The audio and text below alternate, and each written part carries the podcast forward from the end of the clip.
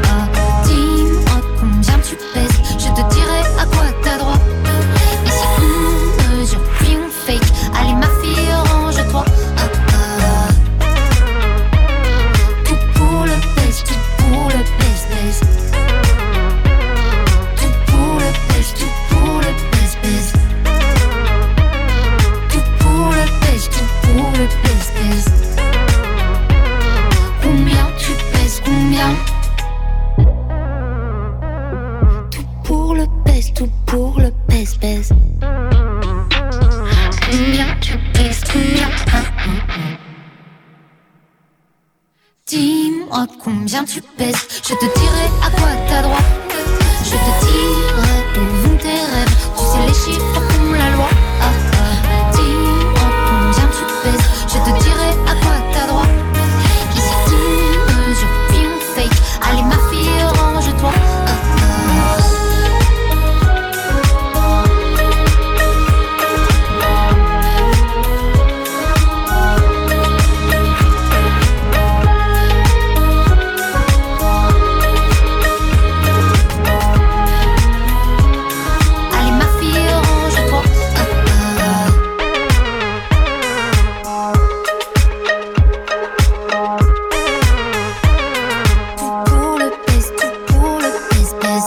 Syntoniser l'émission Folie douce, celle qui vise à changer les perceptions négatives reliées au monde de la santé mentale. Je vais rejoindre maintenant mon invité Delphine de Poublan au bout du fil. Bonjour Delphine, bienvenue à Folie douce. Bonjour Yvon. Bonjour, euh, tu es directrice générale de l'organisation SOS Professionnel, euh, une, organisation quand même assez récente. J'aimerais qu'on parle de ce que c'est, faire connaître aux auditeurs euh, la mission, les services et tout. Si on faisait un, petit historique de, l'organisme, comment on pourrait dire ça? Mm-hmm. Comment on pourrait expliquer ça? Oui, ben, merci beaucoup de m'offrir cette opportunité de faire découvrir SOS professionnel à tes auditeurs. Parce qu'effectivement, c'est né euh, il n'y a pas très longtemps. Euh, l'organisme à but non lucratif a été fondé le 6 avril 2022. Et euh, je suis directrice générale, donc depuis ce temps-là, je suis cofondatrice. Et ben, tu peux imaginer, hein, c'est né en 2022, donc c'est né juste après la pandémie et ça a été fondé suite au constat que de plus en plus de professionnels vivaient du burn-out. Euh, il y avait de plus en plus d'arrêts maladie, de détresse psychologique et euh, on cible essentiellement les professionnels du secteur de la santé, du domaine de l'éducation, mais c'est pas restreint seulement à ces professionnels-là, c'est aussi, euh, ça peut être les premiers répondants, euh, un ingénieur, un comptable, en fait, un petit peu toutes les professions, toutes les personnes qui ont une responsabilité importante dans la société. Est-ce que c'est est-ce que c'est vraiment à cause de la pandémie ou l'idée était déjà là avant même de, de fonder cet organisme-là? très bonne question. Écoute, moi, j'ai deux diplômes professionnels. J'ai un diplôme d'ingénieur en eau puis un diplôme de sage-femme. Euh, j'ai eu le diplôme de sage-femme au Québec et euh, j'avais déjà constaté beaucoup, beaucoup de, détresse psychologique puis de, de burn-out, là, euh, littéralement, c'est-à-dire des arrêts des maladies très fréquents dans ce type de profession-là. Et effectivement, l'idée était comme euh, en maturation, mais je t'avoue que la pandémie a vraiment précipité ça, surtout que j'ai développé beaucoup mon réseau de professionnels et qu'on est plusieurs personnes à s'être dit euh, qu'il fallait vraiment qu'on commence à, faire quelque chose. Parce que tu le sais, tu interviews beaucoup de professionnels euh, de la santé mentale et d'organismes. Et c'est souvent, ça s'adresse aux gens qui sont davantage dans la pauvreté ou, ou, qui ont vraiment des maladies mentales mais on parle peu finalement. Euh, c'est un petit peu euh, difficile pour les professionnels de sortir du déni et d'avouer qu'ils vont pas bien. Donc, euh, on s'est dit qu'il fallait faire quelque chose. C'est ça, c'est un peu tabou encore parce que on, mm-hmm. ça c'est toujours lié un peu avec la performance. Puis on, a encore l'idée que si on montre qu'on a une problématique de santé mentale ou si on va moins bien, ben les gens vont avoir moins confiance en nous. Puis ce genre de choses, ce genre de, ce genre d'informations que les gens ont dans, c'est ce genre de de, défis en fait auxquels ils font face. Hein? Oui, tout à fait. Euh, on a beaucoup de, tu sais, d'infirmières, de préposés aux bénéficiaires, euh, d'enseignants aussi, comme je disais, et ils vivent de l'anxiété de performance, c'est certain. Ça crée du stress. Ils sont sujets à des protocoles euh, qui changent en permanence, des conditions de travail quand même sous pression, avec beaucoup beaucoup d'heures de travail. Et comme c'est des gens qui ont l'habitude de soutenir les autres, d'accompagner les autres, et d'aider les autres à aller mieux, ils ont du mal à s'avouer eux-mêmes quand ils ont besoin d'aide. Donc notre première mission, je te dirais, c'est les aider à sortir du déni, à sortir de l'isolement et aussi à se rendre compte que c'est pas lié à une profession en particulier, mais que c'est vraiment euh, généralisé dans la société. Et surtout, euh, ben, tu parlais tantôt de des, des, des, professions de relations d'aide. Là, c'est, effectivement, mm-hmm. c'est très demandant souvent. Puis les gens, des fois, sont surchargés parce que ça, émotivement, ça demande aussi de l'effort. Tout ça, donc, euh, mais les gens ont le droit aussi, ces professionnels-là ont le droit de ne pas se sentir bien parce que faut pas quand même aller au bout du rouleau. Là. Euh, il, faut, il faut demander de l'aide, puis il faut, faut, savoir s'écouter quand, quand ça va pas bien. Oui, tout à fait. Puis c'est ça, on en parle peu, mais les arrêts maladie, c'est souvent lié à des états dépressifs, euh, des gens qui vivent euh, de l'irritabilité. Ils ont comme plus de compassion. On appelle ça aussi la fatigue de compassion. C'est-à-dire que ces gens-là sont là tout le temps pour avoir beaucoup d'empathie, aider les autres. Mais ça se transforme en irritabilité, en tristesse, en fatigue, en découragement, en dévalorisation de soi parce qu'ils se sont engagés suite à une vocation et euh, ils se rendent compte qu'ils sont plus forcément capables de, de bien mener leur travail. Donc il y a beaucoup de dévalorisation et la pensée que la problématique vient d'eux.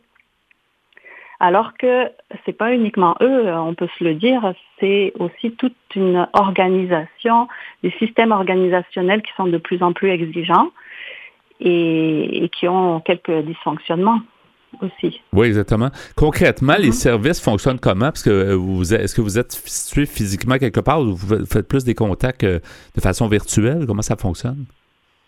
Alors, euh, en fait, on n'est pas limité à une région au Québec. On est dans tout le Québec. Donc, effectivement, il y a quelques services virtuels.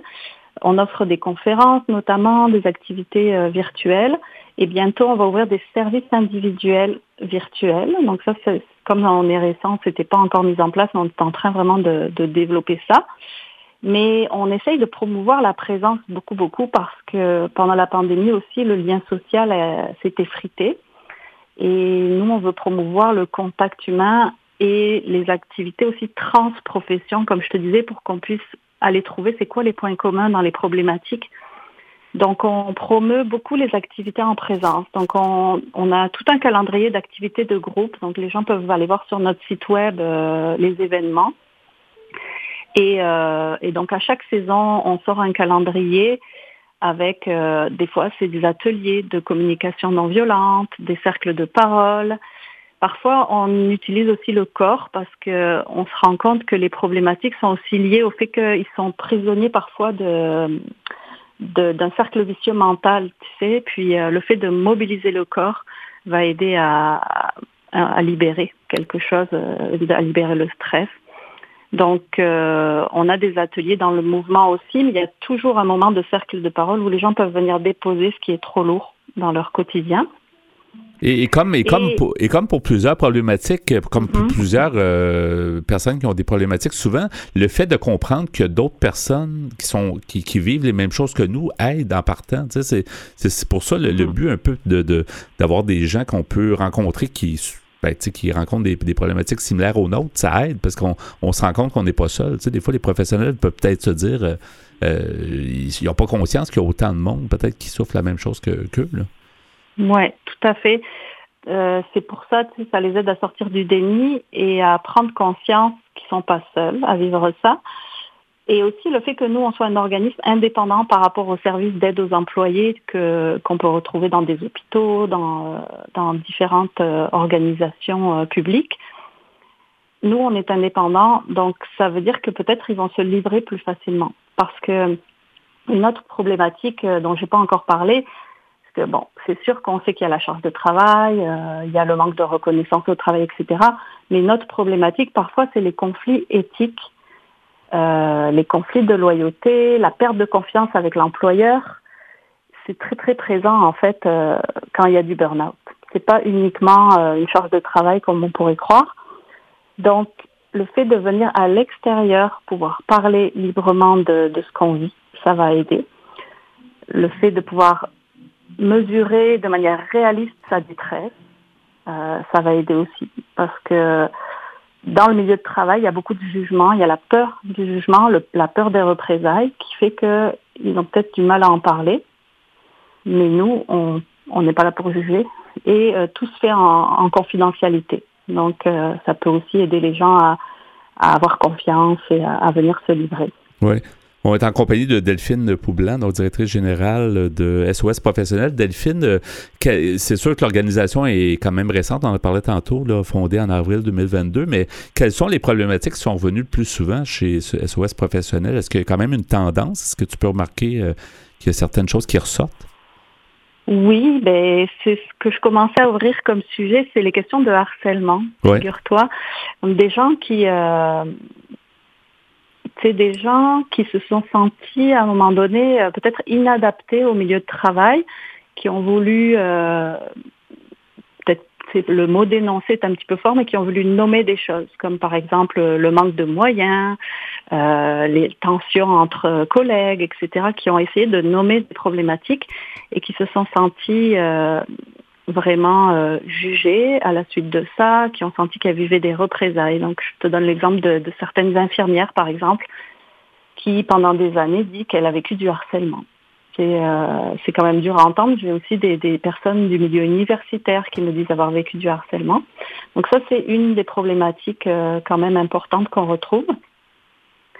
Après, c'est sûr qu'il y a, ce que je te disais au début, la fatigue de compassion des gens qui sont euh, vraiment au contact de la détresse humaine et qu'à un moment donné, eux-mêmes sont tellement épuisés qu'ils sont plus capables, sont plus capables de, de soutenir, euh, de soutenir les autres.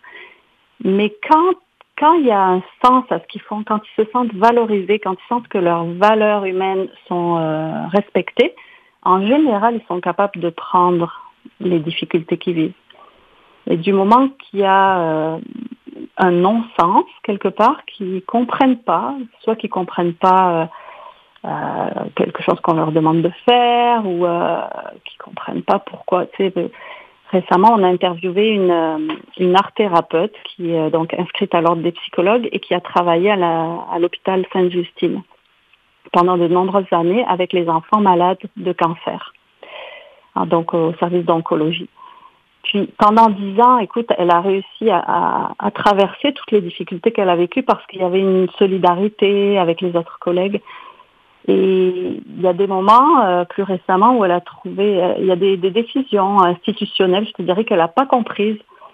Et ça, l'a, ça, ça, a vraiment rendu son travail plus difficile, en fait. Ouais. Mm-hmm. mais euh, c'est ça, les, les gens, il reste encore un, petit peu plus que deux, un peu qu'une minute en fait, mais les gens qui veulent faire affaire avec, avec vous, est-ce qu'ils vous contactent directement? Avez-vous des ententes avec certains employeurs? Comment ça fonctionne pour avoir les services chez vous? Alors, euh, pour l'instant, comme on est tout récent, on n'a pas d'entente avec les employeurs. On offre des services euh, librement à toutes les personnes qui veulent venir, euh, qui ont besoin, ou les personnes, c'est les activités de groupe dont je parlais, c'est aussi ouvert à toutes les personnes qui croient à la mission. Les personnes qui pensent que c'est important peuvent venir aux activités pour nous soutenir. je te donnais un exemple. On a une, une personne qui est acupunctrice, qui elle-même n'est pas en détresse, mais elle, elle voit beaucoup de détresse. Puis elle a, par exemple, la, copine de son fils qui s'est suicidé récemment.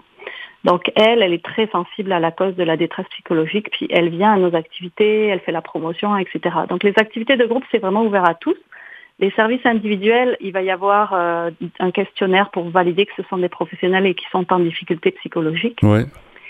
Et euh, ensuite de ça, un autre aspect, c'est qu'on développe des projets aussi parce que ces professionnels-là, on a le goût de les aider à retrouver leur vocation et à créer des projets d'innovation sociale. Donc là, on a un projet avec euh, des infirmières pour aller aider les étudiantes en soins infirmiers. Donc, on peut développer les projets que les professionnels ont le goût de, développer. Oui, en, terminant, c'est super intéressant. Les gens qui veulent en savoir plus, j'imagine le site web, c'est le meilleur endroit. Euh, quelle est l'adresse du site web? Oui, tout à fait. Donc, c'est www.sos- professionnel, donc à la fin c'est ELS. Excellent. Merci beaucoup, Delphine Poublan, d'avoir été des nôtres. Tu es directrice générale, en fait, de SOS Professionnel. Alors, euh, merci, bonne continuation, puis à la prochaine. Merci, Yvan. Bravo pour ton beau travail de, de vulgarisation et de sensibilisation. C'est très important. Ben, merci et longue vie à SOS Professionnel. À bientôt. Au revoir.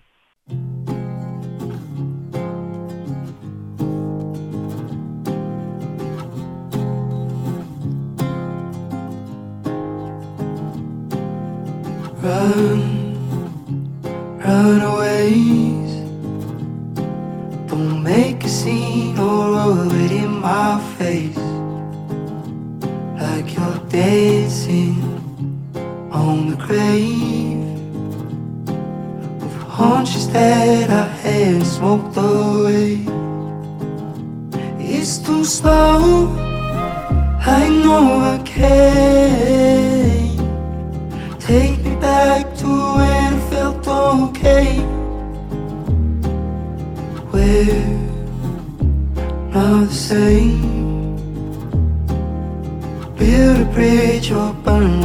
your way. I've seen the way you look at him, it's crawling underneath my skin. moving on's the medicine. You're all out and I'm all in. Oh, everywhere we used to be. I've seen the way you look at him. You're all out and I'm all in.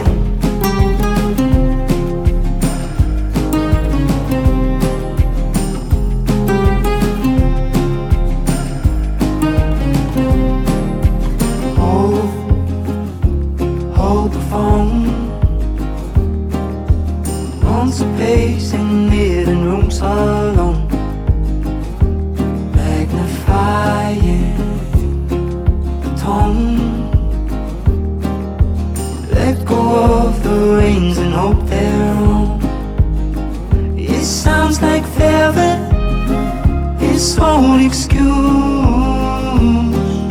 It's one thought we never have to use. No, I'm not rude, only choose. Two can win and one is bound to lose. I've seen the way you look at him, it's calling.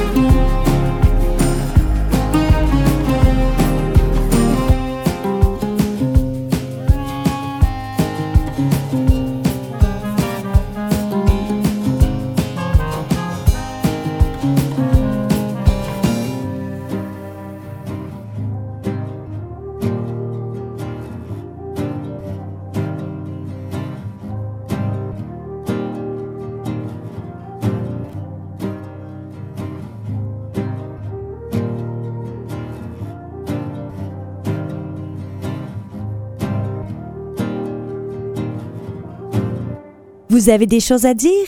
Joignez-vous à notre groupe Folie Douce sur Facebook. Parlons santé mentale. C'est maintenant le moment du sujet amené par Pierre euh, Laporte. Donc, à l'espresso, les jeunes d'aujourd'hui sont-ils assez responsables? Oui, une bonne question à se poser. C'est d'après un article que j'ai trouvé sur Internet, euh, comme à mon habitude. Et ça s'appelle ainsi Est-ce que les jeunes d'aujourd'hui sont assez responsables? C'est écrit par une dame du nom de Lise Bourbeau, qui est auteure. Et ça vient du site internet écoute-ton-corps.com. Alors, euh, on nous dit en introduction, voilà une question que les parents d'aujourd'hui se posent fréquemment. Les jeunes d'aujourd'hui semblent avoir la réputation d'être beaucoup moins responsables que les jeunes de la génération précédente. Mais j'ai l'impression que les parents de notre temps disaient peut-être la même chose. C'est possible. je sais pas là. c'est possible. Euh, combien de fois, euh, nous dit Mme Bourbeau, entendons-nous les plaintes suivantes venant des parents? Tiens-toi bien parce qu'il y en a beaucoup. Alors, on entend par exemple, Quand deviendras-tu mature? Moi, à ton âge, je travaillais déjà. Ou encore, je me demande où les jeunes d'aujourd'hui s'en vont. Ils ne s'intéressent à rien de sérieux. Ils ne veulent que jouer avec leurs jeux vidéo. Ou encore, que vais-je faire avec mon jeune, seulement 15 ans, et il ne veut plus aller à l'école. Il est devenu paresseux. Ou encore, ma fille de 16 ans ne sait même pas cuisiner ou faire le ménage. Moi, à 10 ans, je faisais tout cela. Ou encore, ma fille ne s'intéresse qu'aux garçons et à sa musique qui nous casse les oreilles. Moi qui espérais avoir une fille qui deviendrait quelqu'un. Quelle sorte d'avenir l'attend? Ou encore, je suis continuellement inquiète. Mes deux adolescents prennent de la drogue et je, ne trouve, et je trouve ça épouvantable que le système laisse ces choses-là arriver. Ouais. Ou encore, ou encore, comment se fait-il que les enfants d'aujourd'hui soient aussi impolis? Dans mon temps, nous n'aurions jamais osé parler ainsi à nos parents. Ou finalement, les jeunes d'aujourd'hui ne savent pas du tout économiser. Comment pourront-ils fonder une famille? Je suis convaincu que vous pourriez facilement continuer cette liste de plaintes. Nous leur en mettons beaucoup sur le dos à ces pauvres adolescents. Les plaintes énoncées si haut viennent de parents qui ne comprennent pas la notion de responsabilité et c'est d'ailleurs la raison majeure pourquoi ils ont tant de difficultés avec leurs enfants. Les jeunes d'aujourd'hui aspirent à prendre la responsabilité de leur vie très tôt. Déjà à deux ans, l'enfant veut s'habiller seul, veut s'occuper de sa nourriture seul, etc., etc. Ses parents lui disent qu'il est trop petit. Et voilà, beaucoup de problèmes vécus à l'adolescence commencent dès la jeune enfance. L'enfant se sent lésé et ne se sent pas respecté. Il faut se rappeler que les nouveaux enfants, ceux d'aujourd'hui, ont des besoins différents. Voici une liste, d'après Mme Bourbeau, euh, par ordre d'importance, des besoins des enfants traditionnels. Il y en a quatre. Premièrement, c'était la sécurité. Deuxièmement, l'affection. Troisièmement, la communication. Et quatrièmement, le respect. En ce qui concerne les enfants nouveaux, cet ordre est inversé. C'est le respect qui vient en premier, deuxièmement la communication, troisièmement l'affection et seulement en dernière place la sécurité. Bon? Assez intéressant. Ben oui, ça- non, c'est ça, ça évolue. C'est ça que j'allais me dire Ouais. parce que euh, j'imagine pour nous, pour nos parents, on était différents, on a évolué, puis là, les jeunes d'aujourd'hui, ben, c'est autre chose. Ouais. mais- Madame Bourbeau nous dit, avec des parents qui veulent tout diriger, les jeunes d'aujourd'hui sont continuellement frustrés. Les parents font exactement le contraire de ce qui est requis pour préparer leurs enfants à voler de leurs propres ailes. Si ces parents étaient plus conscients de la notion de responsabilité, nos jeunes d'aujourd'hui pourraient voler de leurs propres ailes beaucoup plus tôt que les jeunes d'autrefois. Malheureusement, c'est encore une petite minorité qui y parviennent puisque peu de parents connaissent la loi de la responsabilité. Madame Bourbeau ajoute enfin qu'un enfant devienne un adulte responsable, il doit l'apprendre quelque part. En général, cette notion de responsabilité lui est enseignée par ses parents. L'enfant apprend également beaucoup plus avec le parent du même sexe que lui. Quelle est la vraie responsabilité d'un parent? Madame Bourbeau nous dit le parent doit s'occuper des besoins matériels de son enfant jusqu'à ce qu'il atteigne ses 17 ans inclusivement. Je ne parle pas ici de caprice ou de désir de l'enfant, mais bien de ses besoins. Ceci tout en respectant ses propres limites en tant que parent. C'est-à-dire, on, ne rachète pas n'importe quoi. Non ce qu'on peut. Le parent doit considérer son enfant comme un être qui a choisi de revenir sur cette planète et que ses parents faisaient partie de son choix. Le parent doit arrêter de croire que l'enfant ne connaît rien, ne sait rien et ne peut rien. Il doit respecter les capacités de l'enfant en lui permettant de vivre des expériences. Le parent doit arrêter de tout décider pour l'enfant et dès son, euh, son, jeune âge. Par exemple, décider de ce qu'il va porter, ce qu'il va manger, qui devraient être ses amis, les études qu'il devra faire, etc. Le parent doit accepter que les goûts et besoins de l'enfant peuvent être tout à fait différents des siens. Le parent doit aussi arrêter de projeter sur son enfant ses propres désirs qui n'ont pas été comblés. Par exemple, mon enfant ne souffrira pas comme moi. Je vais lui donner tout ce que je n'ai pas eu. Le parent doit enseigner à son enfant la notion de responsabilité par son exemple, c'est-à-dire de comprendre que chaque être humain doit subir ou assumer les conséquences de ses choix. Mais je dois m'arrêter ici. Et on va poursuivre, bien sûr, dans la deuxième partie. Les jeunes d'aujourd'hui sont-ils assez responsables?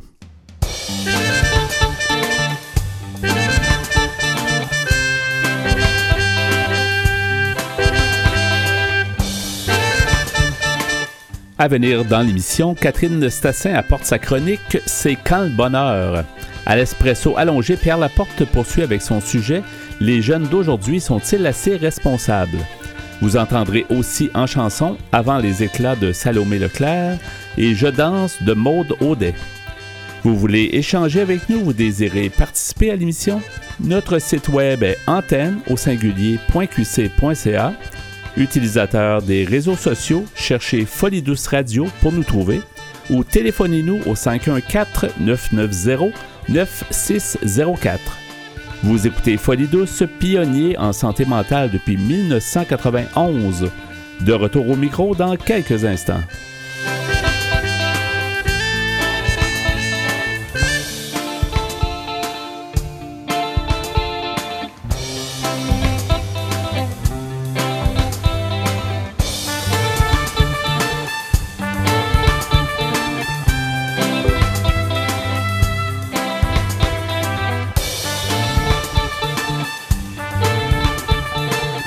Meilleurs chroniqueurs en santé mentale s'expriment sur les ondes de Folie Douce. Écoutons-les. C'est avec plaisir que j'accueille notre collaboratrice Catherine Stassin. Bonjour Catherine. Bonjour Yvon. Alors aujourd'hui, euh, tu nous amènes un beau sujet et plutôt positif en général, le bonheur, rapport avec le bonheur. Qu'est-ce que tu peux nous dire sur ce sujet-là?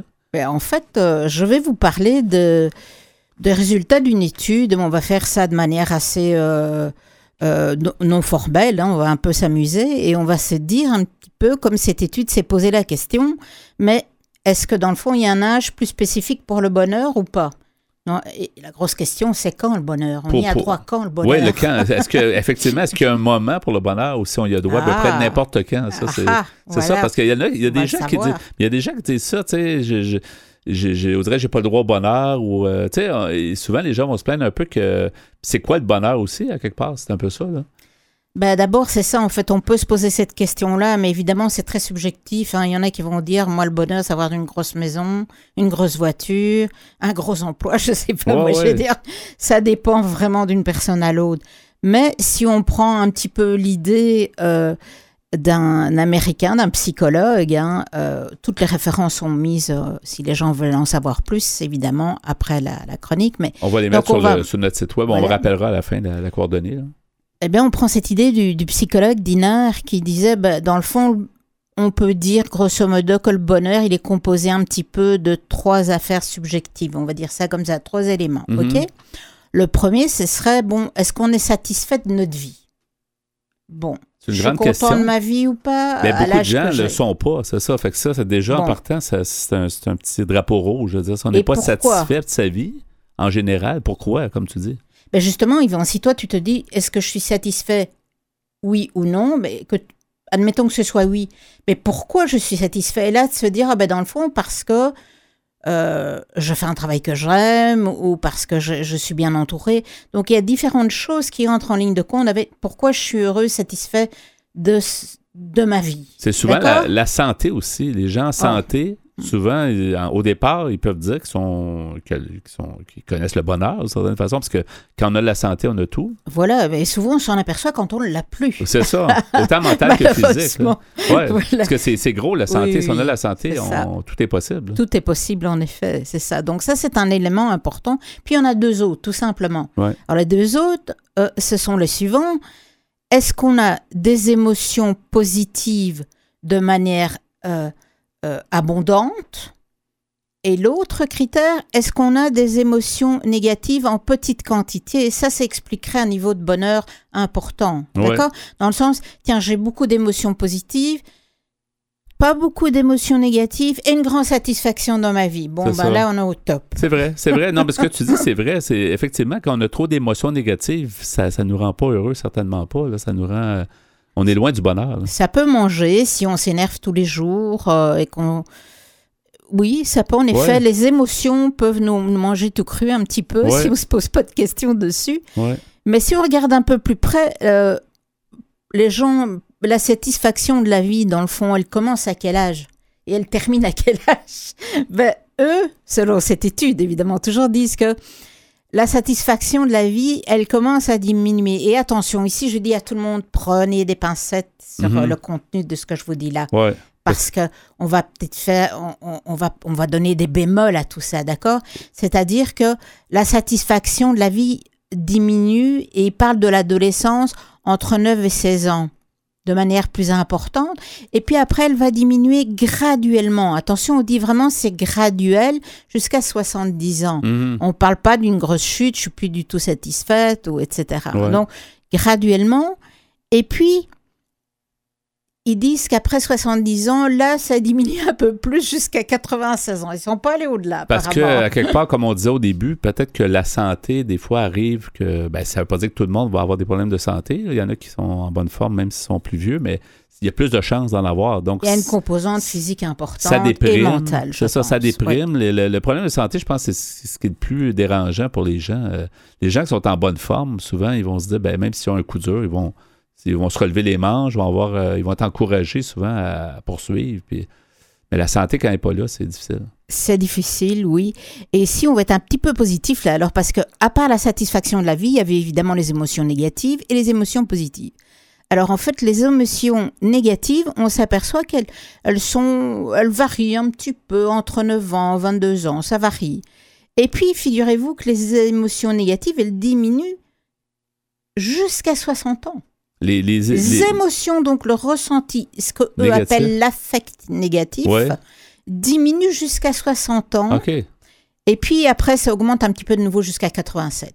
Mais c'est quand même très important de voir que de l'âge adulte, disons dit 22 ans, jusqu'à vraiment 60 ans, les émotions négatives ressenties sont en nette diminution. Peut-être, euh, est-ce qu'on l'explique pourquoi? Est-ce que c'est le- l'expérience, comme on Alors dit? c'est les- sûr qu'on est fort en adolescence et comme jeune adulte, on prend plein de choses dans la figure qu'on n'imaginait peut-être pas. Ouais. Donc on est face à la réalité du monde. Après peut-être qu'on s'y fait, je ne sais pas si c'est super ça, positif ça, peut-être ça. hein. mais peut-être. Mais en tout cas, les émotions négatives sont euh, diminuent très très fort, d'accord? Alors maintenant, qu'en est-il des émotions positives? Eh bien, on voit qu'en fait, elles diminuent, mais vraiment euh, tout doucement jusqu'à 94 ans, d'accord? Que jusqu'à 9 ans, on a beaucoup d'émotions positives. Ceci dit, ce sont toujours des cas individuels, bien entendu, ici. Et comme je vous dis, ces petits chiffres que je vous donne, on les prend avec des pincettes. Pourquoi? Parce qu'en fait, chacun des éléments que je vous ai donnés est indépendant. Donc, vous pouvez avoir une grande satisfaction de vie, des belles émotions positives, et puis, malheureusement, avoir eu des grosses émotions négatives parce que vous avez eu un décès ou parce qu'il y a des choses très difficiles. Mais il y aura d'autres pendant dans votre vie. Par exemple, émotion positive, ça peut être aussi bien entouré Ouais. satisfaction de la vie, ça veut dire que peut-être que vous gardez les mêmes choix de vie auxquels vous étiez habitué, etc. Donc ces éléments sont indépendants les uns des autres, d'accord et comme tu disais aussi, euh, dans le fond, euh, euh, c'est ça, l'important, c'est d'avoir une majorité d'émotions positives. D'en avoir du négatif, c'est presque impossible de ne pas en avoir. Donc, d'en avoir un peu, mais si la majorité de nos émotions sont positives, on est déjà dans, de- du bon côté du bonheur. là. Je pense, je, je crois que de toute façon, une émotion, c'est du ressenti, donc on ne peut pas y échapper. Ouais, Donc, on ne peut pas dire, ben, aujourd'hui, je n'ai que des émotions positives. Donc, ce qui arrive, arrive. Je pense que, ben, ça, on pourra en rediscuter une autre fois, mais je pense que là, c'est de quelle manière va-t-on prendre euh, On ne peut pas prévoir un décès, on ne peut pas prévoir un accident de voiture, une voiture qui tombe en panne, des choses comme ça. Donc, on doit faire face à ces émotions qui nous arrivent. On ne peut pas euh, choisir, tiens, je ne, je, ne fais, je ne vois pas mes émotions aujourd'hui. c'est comment Je on ne les entends C'est ça, c'est comment on va réagir aux émotions? Tu sais, dans le je fond, c'est pense c'est un que peu une là, mais ça c'est vraiment une chose personnelle que je dis là, je, que, que là, il y a moyen, avec l'âge adulte justement, Ouais. De, de jouer entre guillemets avec, ou par l'expérience, quand on a eu des émotions négatives, de peut-être relativiser ou de dire, ok, j'ai eu une grosse peine là, mais dans le fond, je sais que ça ira mieux après. Et j'ai appris de ça, donc je- si jamais je rencontre quelque chose Voilà. comme ça, je vais peut-être savoir mieux quoi faire et je vais peut-être capable de mieux conseiller quelqu'un, euh, mes proches, mes enfants, peu importe. là. Et se dire aussi, ben, à côté de ça, j'ai quelque chose d'autre qui va très bien ça. dans ma vie générale et aussi dans ce qui est émotionnel. Ouais. Donc ça, c'est sûr qu'il y, a- il y a vraiment des... des, des ce n'est jamais euh, des vases communicants totalement, c'est indépendant, ces, éléments, d'accord? Bon, alors maintenant, cette étude, on va dire que euh, ce qui est important de dire, c'est qu'elle elle relève une tendance positive sur une large période de la vie. Donc en fait, l'heure, l'âge pour le bonheur, c'est la majorité du temps dans la vie si on considère le- la satisfaction et l'ensemble des émotions. Donc on peut faire, euh, on peut retenir ça, c'est important quand même de se dire ça. Ouais. Et, et ça, c'est vraiment aussi, et qu'elles vont varier, les intensités vont varier dans les émotions, et on va apprendre à mieux vivre avec nos émotions. Ce qui fait que euh, elles seront toujours là, ces émotions, mais on pourra euh, garder un certain bonheur global à côté de ça. Et, et le bonheur, donc, finalement, est très, très lié aux émotions. Plus on a d'émotions positives, plus on est dans le bonheur. C'est un peu ça. Je pense que pour certaines personnes, c'est ça. Et en même temps, j'ai déjà moi rencontré des gens pour qui le bonheur, c'était d'avoir des choses très cadrées. Donc toujours le même travail, pas de surprise, justement, pas trop d'émotions. Donc ça, je crois que, mais c'est un avis vraiment de Kidam, ça c'est vraiment très personnel, je pense. Moi, j'aime aussi les émotions positives. Je, je- je préfère m'alimenter d'émotions positives que de négatives. Mais euh, en même temps, on les choisit pas de nouveau. C'est ça. Donc, euh, c'est vrai que on pourra faire une autre chronique une fois comment faire face à toutes ces émotions. Maintenant, euh, il n'y a pas que cette étude. On va se dire, ils se sont posé la question, d'accord, est-ce qu'il y a un âge pour le bonheur? Et puis on a vu qu'en fait, euh, bon, ben, pas tout à fait. Il y a- n'y a, pas vraiment d'âge pour le bonheur.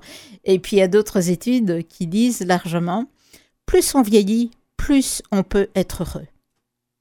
D'accord? Et encore une autre étude qui nous dit quelque chose qui, qui va dans ce sens-là, mais qui est différent quand même. C'est un neuroscientifique canadien, on va le citer, hein, Monsieur Lévitin, qui dit, eh bien, en fait, pour lui, 82 ans, ce serait l'âge idéal pour s'épanouir. C'est encourageant, ça. Bon, On est loin de ça arriver. encore. On est, on est très loin de ça. Pourquoi il dit ça? En fait, c'est parce que, selon lui, une personne âgée de cet âge-là vit plus dans l'instant présent.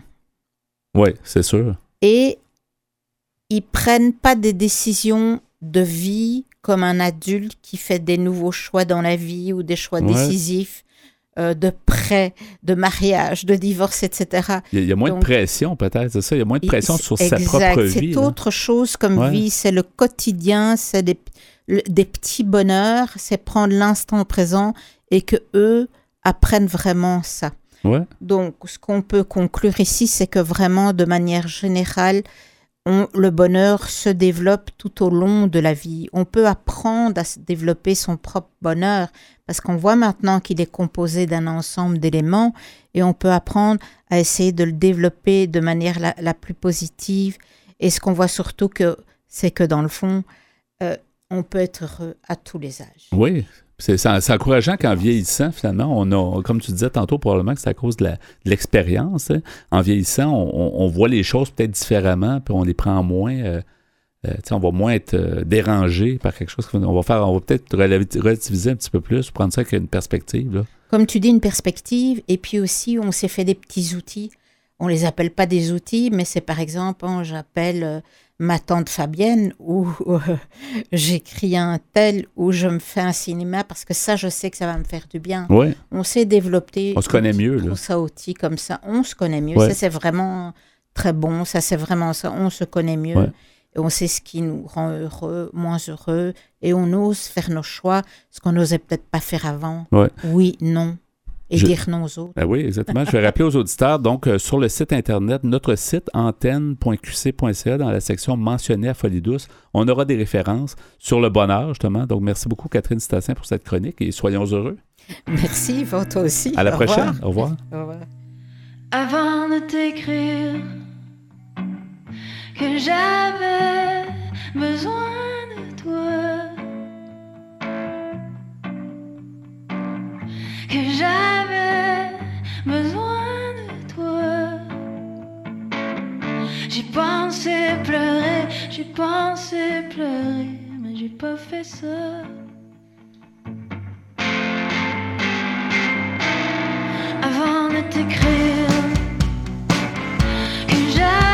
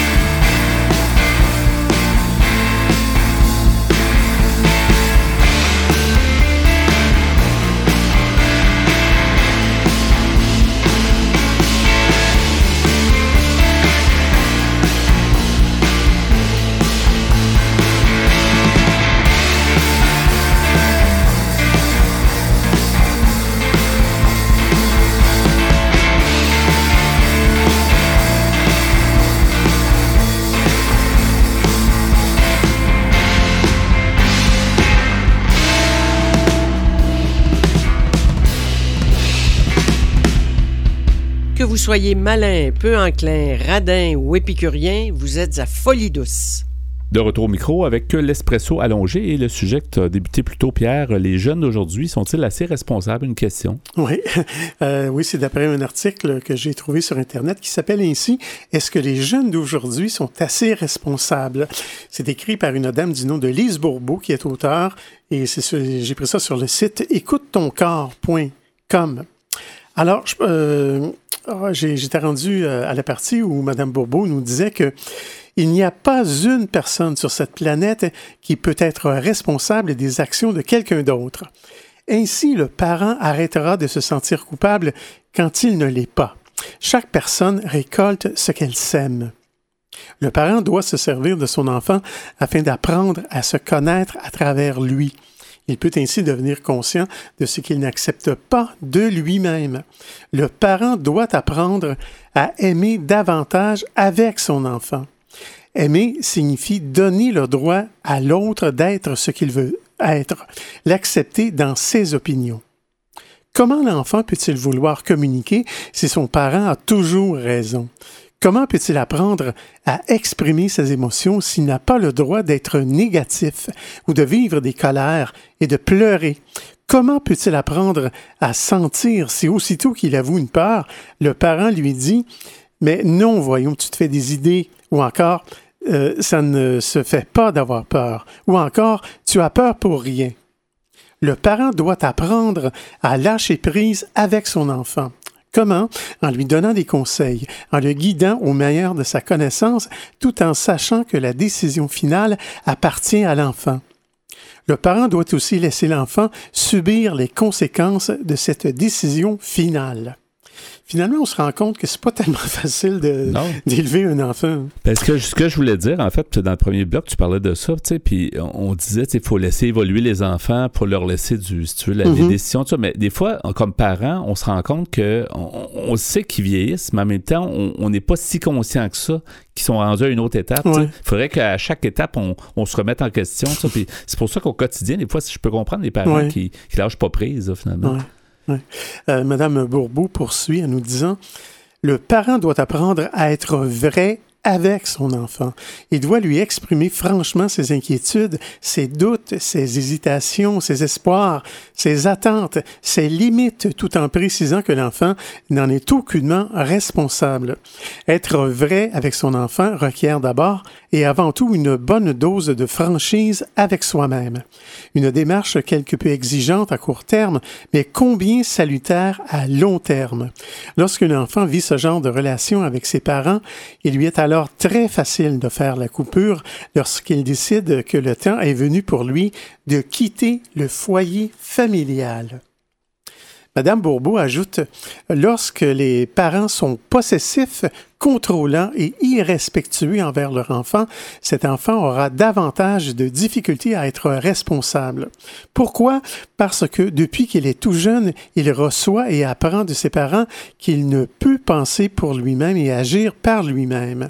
Il se fait sans cesse dire quoi faire ou quoi ne pas faire, comment être ou ne pas être d'abord par ses parents et par d'autres adultes plus tard. Je peux pas m'empêcher de penser à Yvan euh, là, très longtemps, peut-être même avant notre, notre génération, à nous, Ouais. que les enfants n'avaient pas le droit de dire grand-chose. Ouais, c'est vrai. Ils se faisaient dire de se taire et d'écouter ce qu'on leur C'est disait souvent de le faire. père qui disait les choses, papa a raison. C'est un peu ça. C'est vrai, c'est, c'est c'est une autre époque. Là.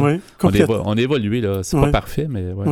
Madame Bourbeau nous dit Ses parents sont les premiers à se plaindre et à dire combien ils trouvent ça pénible d'être parents et qu'ils ont donc hâte que le jeune soit assez mature pour voler de ses propres ailes.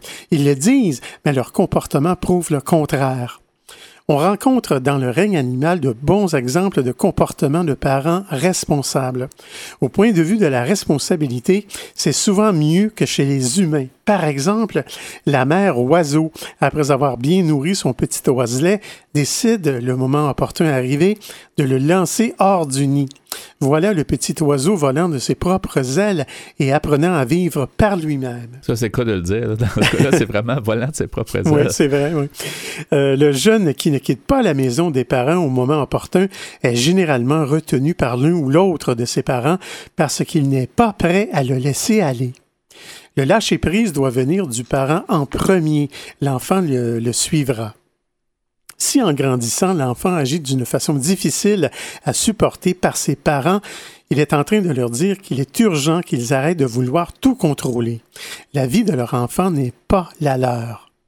Plus l'enfant est révolté, plus il tente d'exprimer le fait qu'il trouve ses parents irrespectueux et voire même souvent niaiseux, entre guillemets, et non intelligents. Graduellement, cet enfant perd le respect des parents ainsi que des adultes en général. C'est d'ailleurs souvent la principale raison qu'un enfant craint de devenir lui-même adulte. Ce monde ne l'attire pas. Cet enfant aura donc plus de difficultés à se prendre en main puisqu'il n'a aucune raison intelligente de le faire. Il est donc impératif pour un parent qui veut sincèrement aider son enfant à voler de ses propres ailes de décider dès maintenant de prendre la responsabilité de sa, propre vie et d'arrêter de croire qu'il est responsable du bonheur ou du malheur de son enfant.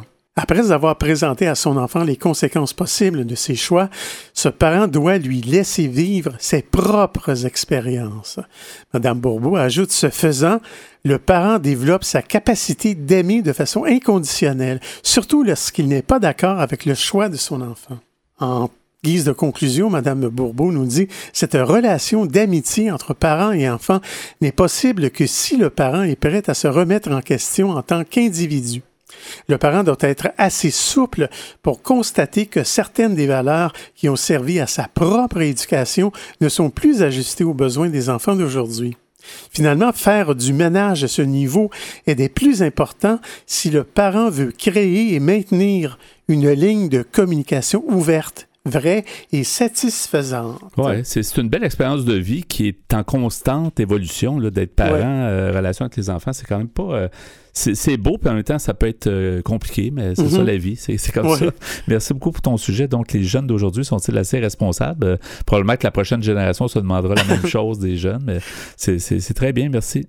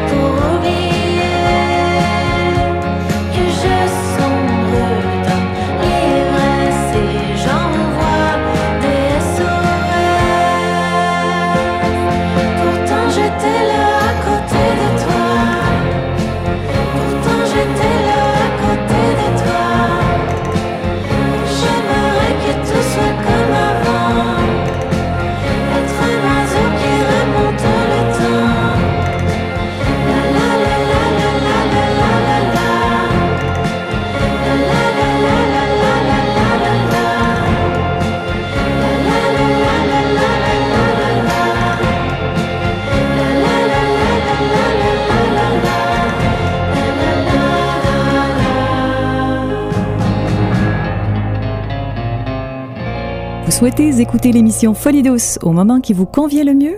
Branchez-vous sur notre site web pour accéder à notre canal radio sur YouTube. antenne.qc.ca antenne.qc.ca Avant de terminer ce rendez-vous euh, radio, on va euh, bien sûr euh, y aller avec la nomenclature des chansons. Pierre, euh, tu as euh, sélectionné quatre chansons cette semaine. La Mhm. première, Combien tu pèses? Oui, de Gata, On a écouté My Skin. de Hazlet, Dans la deuxième demi, Avant les éclats. De Salomé Leclerc, Et à l'instant, Je danse. de Maude Audet. Merci pour ce choix musical ainsi que pour ton travail en régie.